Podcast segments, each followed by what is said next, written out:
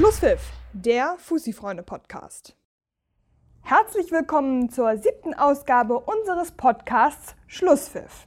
In der Oberliga Hamburg ist die Meisterschaftsentscheidung vertagt worden. Altona 93 konnte sein Spiel gegen den SV Ruhenbergen zwar gewinnen, aber Verfolger Teutonia 05 gewann ebenfalls beim Niendorfer TSV mit 1 zu 0.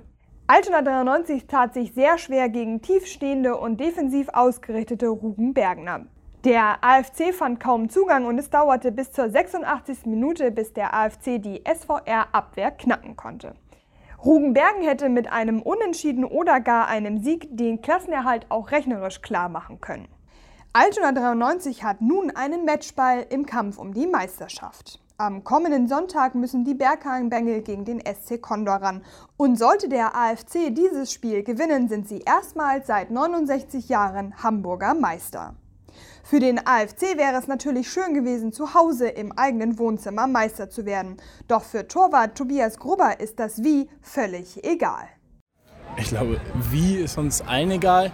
Ähm, auch selbst wenn wir da Meister werden sollten, möchten wir trotzdem die letzten beiden Spiele gewinnen. Und ähm, das ist eigentlich die Mentalität dieser Mannschaft, die jedes Spiel gewinnen will. Unabhängig davon, ob man Meister ist oder nicht Meister oder wie auch immer. Jeder möchte jedes Spiel gewinnen und dann muss man halt immer, habe ich schon mal gesagt, am Ende gucken, wofür es reicht. Der FC Teutonia muss weiterhin auf einen Fehler des AFC hoffen. Aus eigener Kraft können die Teutonen nicht mehr Meister werden. Auch der Sieg, der durch einen Elfmeter von Gerrit Pressel erkämpft werden konnte, ändert an dieser Tatsache nichts. Nächsten Sonntag spielen die Tietze Teutonen dann gegen den SC Viktoria Hamburg. Für Vicky geht es genauso wie für Teutonia dann noch um die Vizemeisterschaft, sofern Altona 93 den Sieg gegen den SC Condor einfahren sollte. Der SC Viktoria Hamburg verpasste dem SC Condor eine saftige Abreibung und gewann mit 7 zu 0 gegen die Raubvögel. Der SC Condor liegt nun vier Punkte hinter dem Wedeler TSV und dem HEBC. Es braucht also ein Wunder für den Klassenerhalt. Doch für Trainer Florian Neumann war der Auftritt seiner Mannschaft am Freitag alles andere als Oberliga würdig. Und äh, so gehst du halt runter und so verabschiedest du dich noch aus der Oberliga. Das war's von mir. Vielen Dank. Gegen Altona 93 muss also ein Sieg her, damit überhaupt noch eine Chance auf den Nichtabstieg besteht. Die Raubvögel sind dabei auch auf fremde Hilfe angewiesen. Das Wedelwunder geht weiter. Der Wedeler TSV spielt eine bärenstarke Rückrunde. Das stellten die Wedeler auch beim 3-0-Sieg gegen den TuS Ostdorf wieder unter Beweis. Elf Punkte betrug der Rückstand auf das rettende Ufer, als Trainer Andielko Ivanko übernahm. Nun scheint der Klassenerhalt in greifbare Nähe gerückt zu sein, auch wenn Ivanko weiterhin tief stapelt. Ah, ich würde nichts jetzt äh, voreilig irgendwann solche Aussagen tätigen. Aber das ist natürlich ein Riesenschritt. Das war, wer das hier so in der Art und Weise nicht übersteht, sondern auch ordentlich macht und äh, so eigentlich souverän.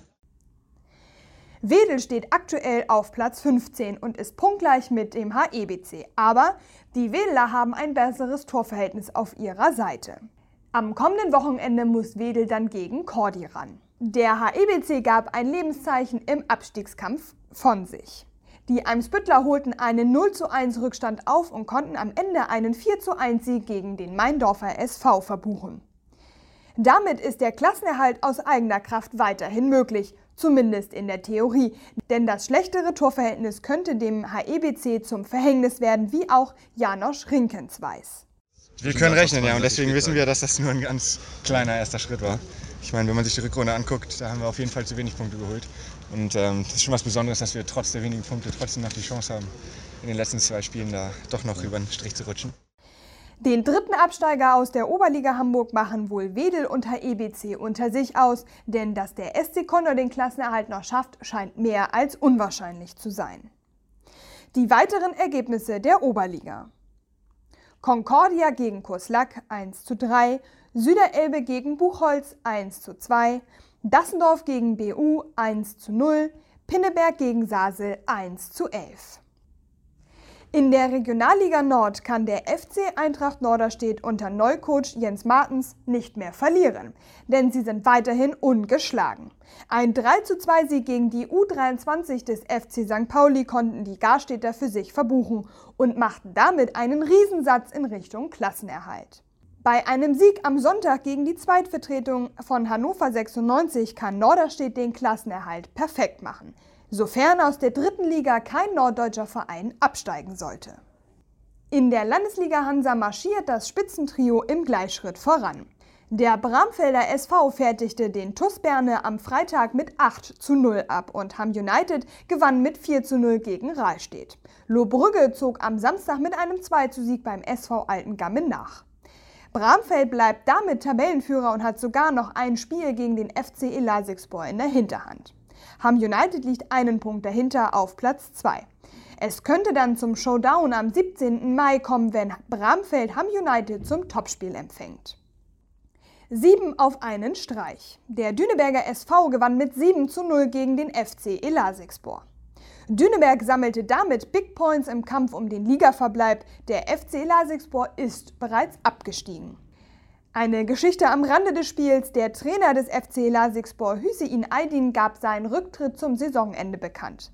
Außerdem ist derzeit offen, wie es ab Sommer bei Elasikspor weitergeht. Die weiteren Ergebnisse der Landesliga Hansa. SVNA gegen Vorwärts Wacker Billstedt 3 zu 2. Voran Ohe gegen Bergstedt 2 zu 3. Inter 2000 gegen Kosovo musste wegen mehrerer Verletzungen abgebrochen werden. Und Dersimspor gegen Buxtehude 0 zu 1. In der Landesliga Harmonia marschiert der HSV 3 weiter voran. Ein 6 zu 4 Sieg in einem völlig verrückten Spiel gegen den Harburger TB konnte der HSV 3 verbuchen. Nach 0 zu 3 und 1 zu 4 Rückstand kamen die Rothöschen gleich zweimal zurück. Nicht zuletzt dank unserem Kicker des Monats April, Dominik Jordan, der gleich drei Tore beisteuern konnte. Für die Wende sorgte die Einwechslung von Marcel Jansen, der zwei Vorlagen und einen Treffer verbuchen konnte. Damit hat der HSV 3 einen Matchball im Kampf um die Meisterschaft. Sollten die Rothöschen am kommenden Freitag gegen den FC Elmshorn gewinnen, bedeutet das Meisterschaft und Oberliga-Aufstieg.